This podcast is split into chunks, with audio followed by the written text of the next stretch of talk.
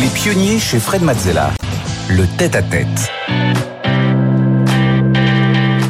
Bienvenue dans le tête-à-tête. Aujourd'hui, nous recevons Marie Eklund. Bonjour Marie. Bonjour Fred. Alors, tu es une pionnière, une multi-pionnière. Tu es euh, une entrepreneuse de la finance. Euh, tu as été la première femme au monde à lancer un fonds d'investissement de plus de 200 millions de dollars.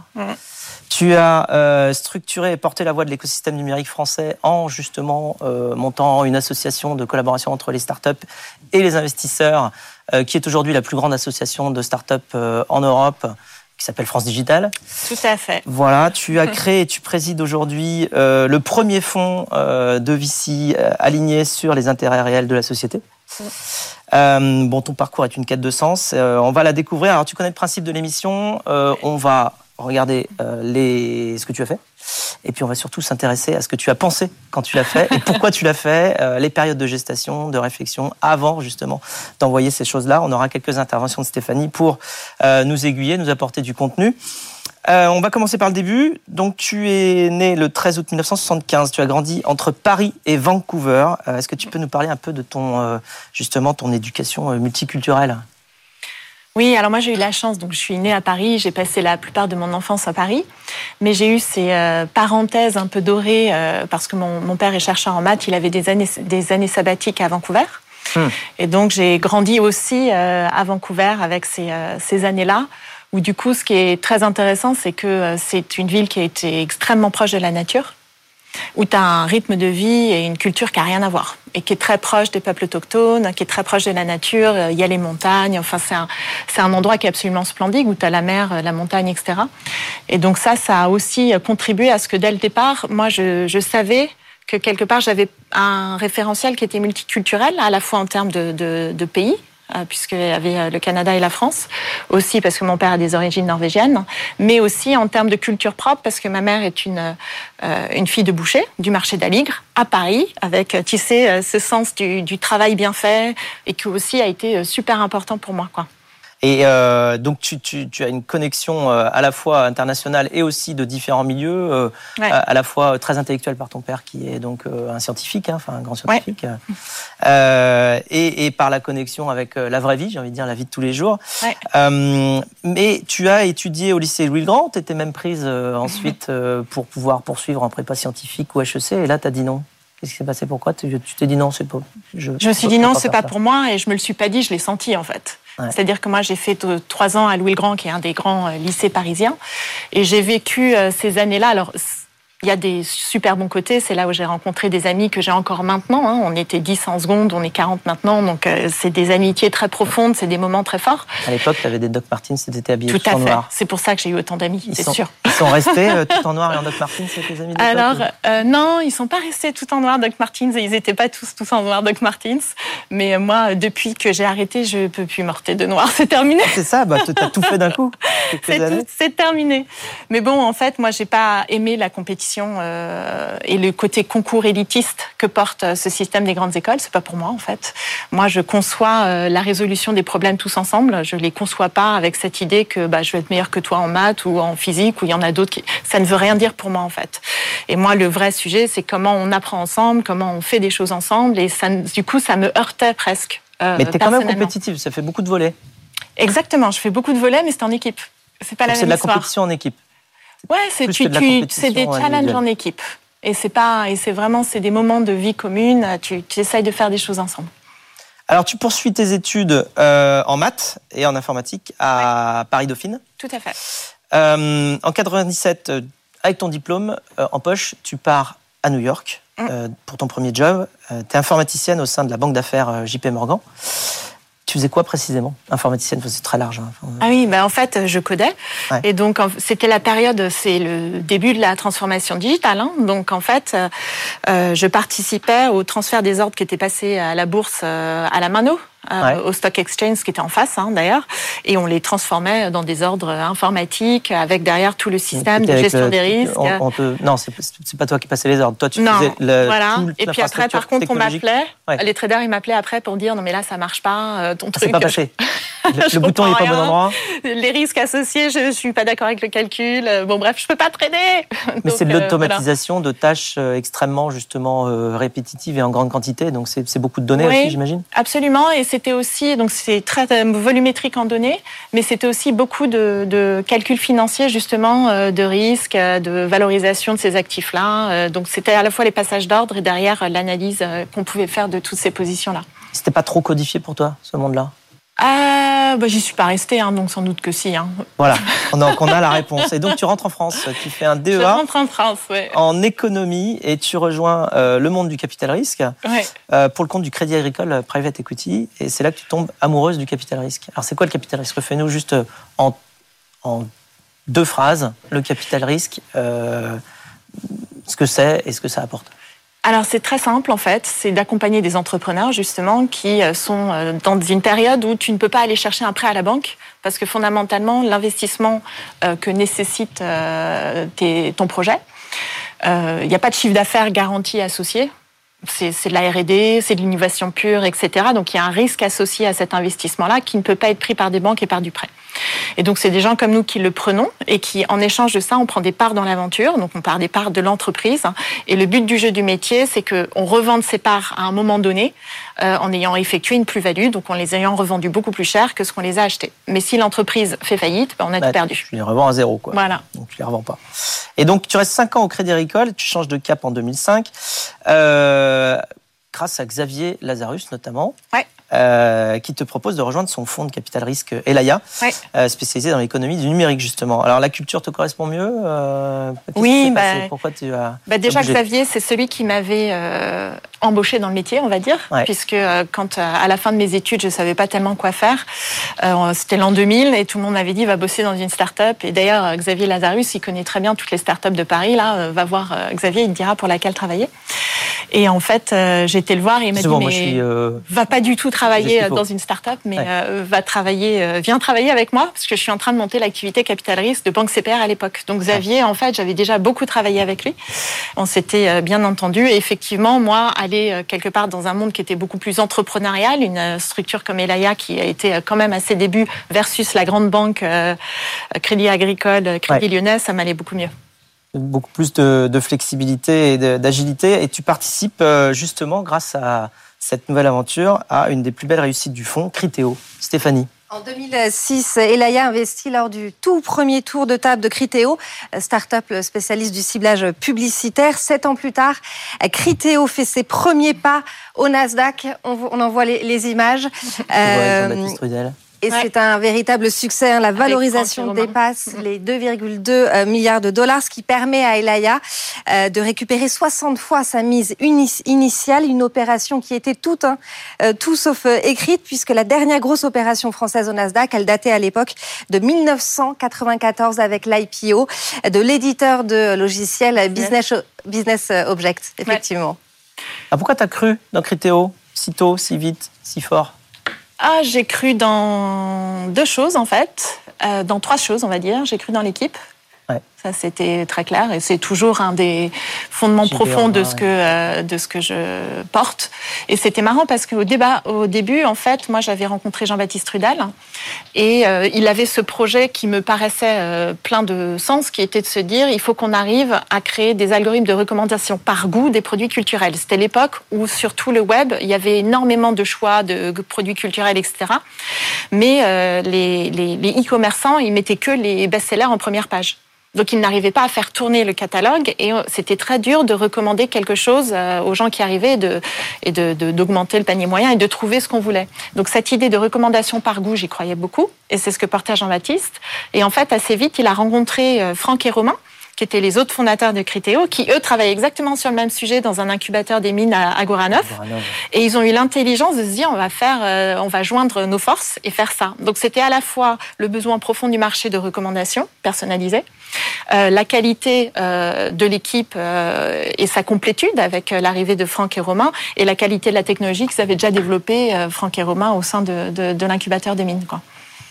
Mais c'est rare d'avoir, tu vois, au tout démarrage, deux projets, deux gens qui travaillent sur des choses qui ont exactement les mêmes fondements et qui se disent, bon, on sera plus fort ensemble, hum. on fait 50-50, on y va. C'est quelque chose d'ailleurs que Jean-Baptiste Trudel raconte très bien dans son livre On m'avait dit que c'était impossible.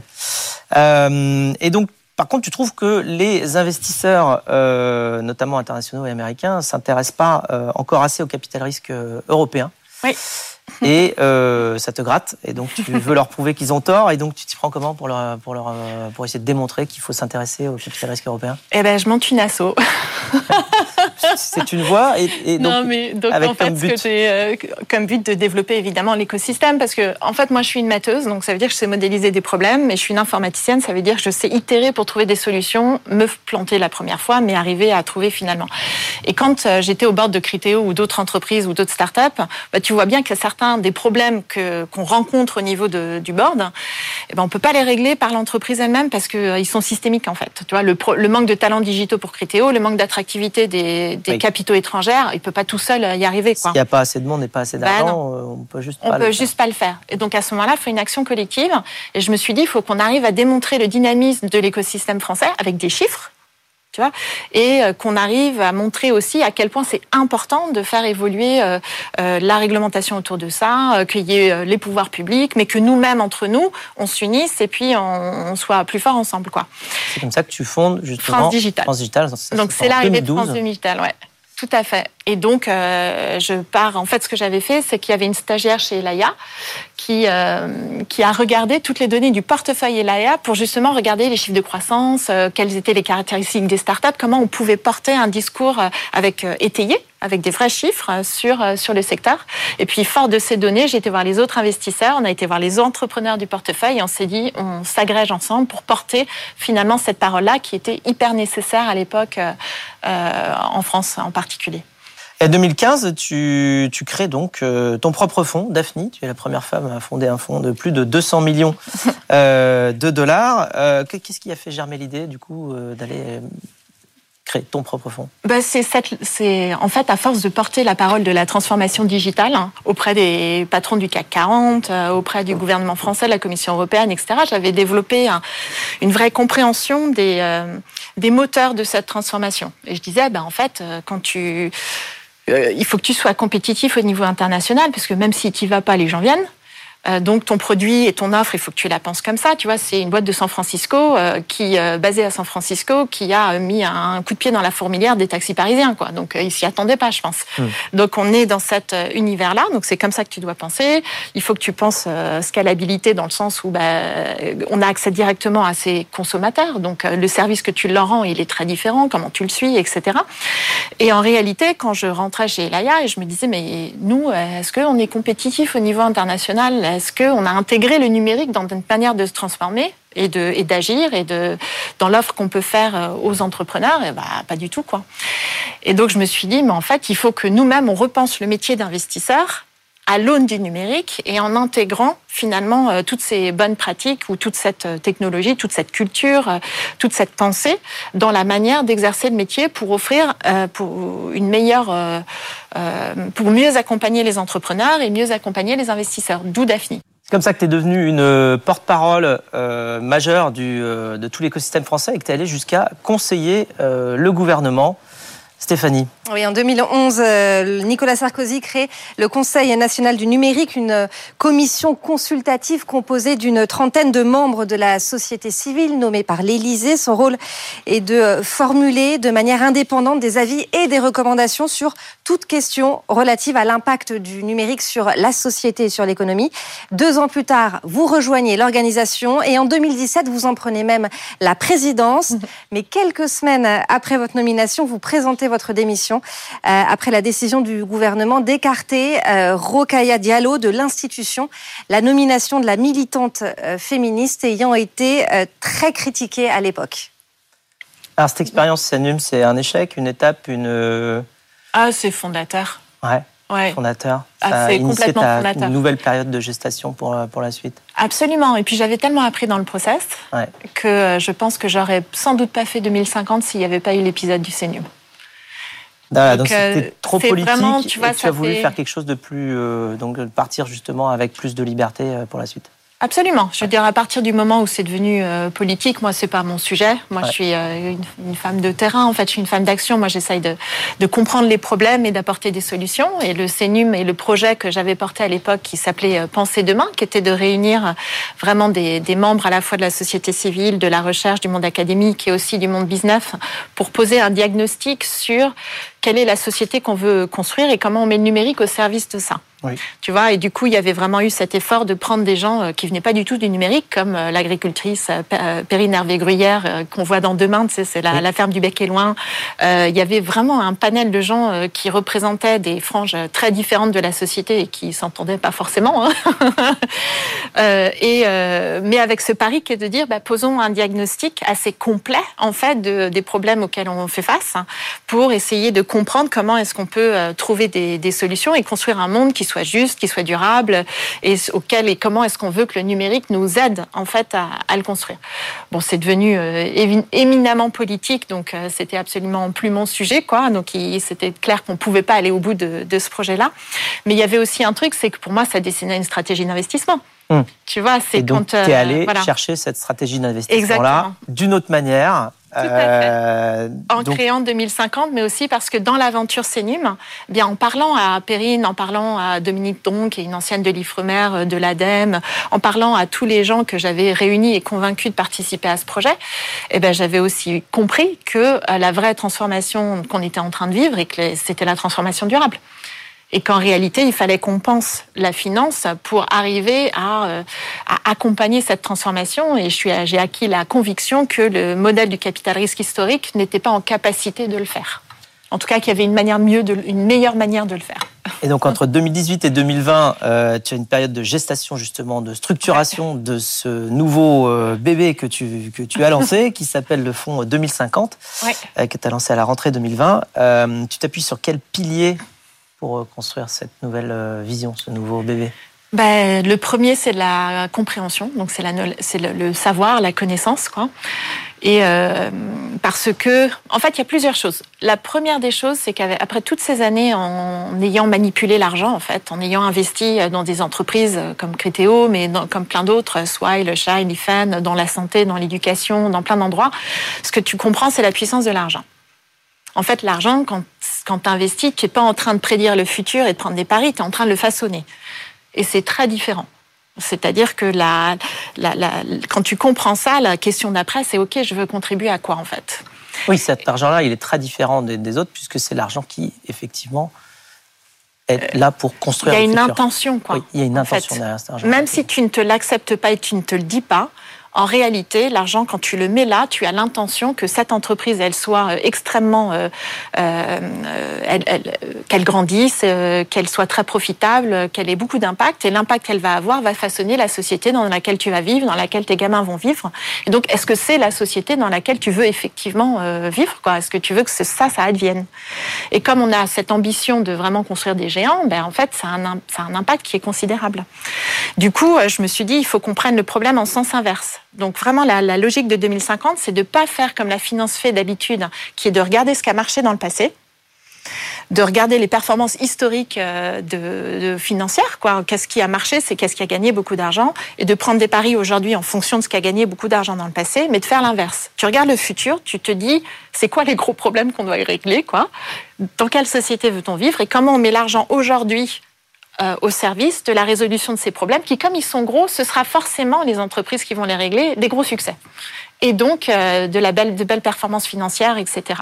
Donc c'est vraiment cette, ce changement de paradigme qui est de dire regardons plutôt ce qu'on veut qu'il advienne, quels sont les problèmes, comment on les résout, c'est quoi nos meilleures chances en fait d'y répondre? Et comment à partir de ce que je sais aujourd'hui, et donc la deuxième chose du coup c'est de comprendre exactement où sont les problèmes, qu'est-ce qu'on sait déjà, quelles sont les solutions qu'on peut apporter et où est-ce qu'il faut investir en premier pour y répondre, euh, que tu peux euh, arriver à changer de paradigme quoi. On a une petite surprise pour toi. Ah c'est cool. Une question de ton directeur général et associé ah, Olivier Baclot. bonjour Marie, bonjour Fred. Je, je, sais que très souvent quand tu te présentes, quand tu présentes 2050, tu commences par raconter aussi ton expérience à New York chez JP Morgan en salle des marchés en tant que programmatrice euh, informatique, euh, développement et, compétences mathématiques. Et j'aimerais savoir euh, qu'est-ce que ça t'apporte aujourd'hui dans ton métier de VC d'être passé par cette case très financière et très technique? Merci à toi. Ouais, c'est une bonne question. En fait, je pense que déjà, je l'ai un, peu dit tout à l'heure. les maths, moi, ce que ça m'a, en fait, je fais des maths au quotidien. Pourquoi? Parce que je suis tout le temps en train de modéliser les, situations ou les problèmes que je vois. Et rien que d'arriver à faire ça, et de le faire euh, pas que pour 2050, hein, de le faire euh, pour toutes les sociétés euh, ou les entrepreneurs que j'accompagne. souvent, c'est pas rare que tu vois dans un board, je me lève, je vais au tableau. Et parce que je sens que les énergies, elles convergent pas du tout. Et il y en a un, il dit, bah non, faut faire ça. L'autre, il dit, bah non, faut faire ça. Enfin, tu vois, le truc, il part, tu sens que on n'est plus sur les bons sujets, quoi. Mmh. Là, tu dis, et ben, je me lève. Nous sauver. Exactement. Je vais au tableau blanc, je te jure, c'est vrai. Et je dis, bon, est-ce qu'on est d'accord que le problème qu'on cherche à régler, c'est ça? Et là, évidemment, on dit bah non, parce que tel truc, parce que ah, tel truc et tout. Alors tu si on n'est pas d'accord sur le problème déjà. Exactement. Et donc en fait, tu changes les hypothèses de base. Tu dis ok. Donc en fait, est-ce que c'est ça Est-ce que c'est ça? Puis quand tu arrives à canaliser les énergies et tout le monde a identifié le problème qu'on cherche à régler, et eh ben là déjà, tu as fait un pas énorme parce que tu as conduit tout le monde dans un mode constructif pour se dire bon ben ça c'est le truc qui nous rassemble et qu'on veut régler ensemble. Et là où l'informatique agit, c'est que derrière, je suis en capacité de créer un chemin de pensée pour trouver une première ébauche de la solution. Donc, du coup, tu vois, je, suis capable de les emmener dans, dans un chemin de résolution parce que c'est ce que j'ai pratiqué en codant, en fait. Et la deuxième chose où je pense que l'informatique, ça m'a super appris, c'est que j'ai une plasticité euh, naturelle à, à itérer. Hmm. C'est pas parce qu'on a trouvé une réponse à un moment donné sur un problème qu'on s'est posé ou sur une situation donnée que qu'en fait c'était la bonne solution quoi. Alors de la première expérience euh, en VC euh, Crédit Agricole jusqu'à aujourd'hui en 2050, tu as été membre de combien de boards au total? Est-ce que tu sais? Nous on a compté. Ouais, on en a 37. Ah ouais quand même. 37 boards. Je sais, quand on a préparé, tu m'as dit une petite vingtaine. En fait, non, c'est 37. Entre Londres, Lorient, Los Angeles, Lyon, Marseille, Montpellier, Montréal, New York, Paris, San Francisco, Stockholm, Toulouse. Ouais. ouais. Et donc, ça, fait du monde. Il y a une trentaine de startups, il y a des sociétés cotées, il y a des universités, fondations, associations. Euh, alors, j'ai une dernière question pour toi pour conclure. Donc là, on voit euh, toute l'équipe ah, de Swile. Ouais. Euh, Loïc qui est là, Soubéran. Il y a Thibaut qui est euh, un des administrateurs indépendants depuis le tout début euh, avec nous. Eric Pantera, directeur technique euh, de TIDS qui, a rejoint récemment, enfin qui était TIDS et qui a rejoint Swile. Maintenant, il est directeur technique chez Swile. Et Jonathan Uzerovici qui est maintenant chez ah, j'oublie à chaque fois le nom, enfin on coupera cette partie-là, mais qui est un des investisseurs historiques aussi, il était chez Euraseo. Et donc ma dernière question pour conclure, c'est avant 2050, disons euh, à horizon 2030. Comment tu vois la position de la France euh, en ce qui hmm. concerne la tech et l'impact dans le monde? Euh, Comment je la Alors, faut pas oublier que moi, je suis dans cette logique, on façonne le futur et on ne prédit pas. Donc, ce que j'espère que la position que la France va prendre comme position, c'est je pense qu'on a une euh, vraie carte à jouer. Je, crois vraiment que la transformation durable, elle est encore plus profonde que ce qu'on a vécu dans le digital et que ça Quand va. tu penses durable, tu penses environnement, social, tu penses les deux. Les deux. Je pense que c'est les deux parce que l'un peut pas aller sans l'autre. On peut pas avoir une transition environnementale si elle n'est pas juste, euh, parce que c'est les populations les plus défavorisées qui vont souffrir de l'environnement le, le plus en fait, des problèmes de réchauffement climatique, etc. Et euh, l'Europe est en réalité extrêmement en avance d'un point de vue euh, réglementaire sur le sujet et en train de pousser la commission actuelle, elle est en train de pousser extrêmement fort sur la transformation de l'économie et que si on arrive justement à en faire une opportunité et à l'idée quelque part cette transformation euh, durable, euh, on a une vraie carte à jouer pour de, de, reprise de leadership économique en fait. Et on sera mieux préparé et on sera plus résilient en tant qu'économie mais aussi en tant que société puisque cet alignement du business avec la société et la planète, euh, j'y crois beaucoup et je pense que c'est une, euh, une vraie priorité. et la France là-dedans, parce que ça c'est au niveau européen. On est au niveau européen, ceux qui mènent la danse en termes de, de ceux qui sont vraiment euh, devant nous, c'est les pays nordiques.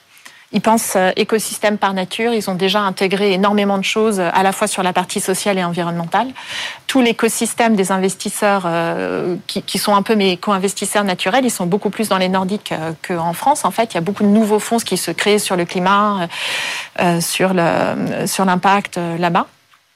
Et, et j'espère qu'en France, on va on va non seulement suivre leur voie, mais aller encore plus loin que ce qu'ils font et, euh, et y aller, quoi. Voilà, la donc France, pionnière de la tech et de l'impact en environnement et, et social. Parfait, merci beaucoup merci. Marie de nous avoir partagé ta passion, ton énergie.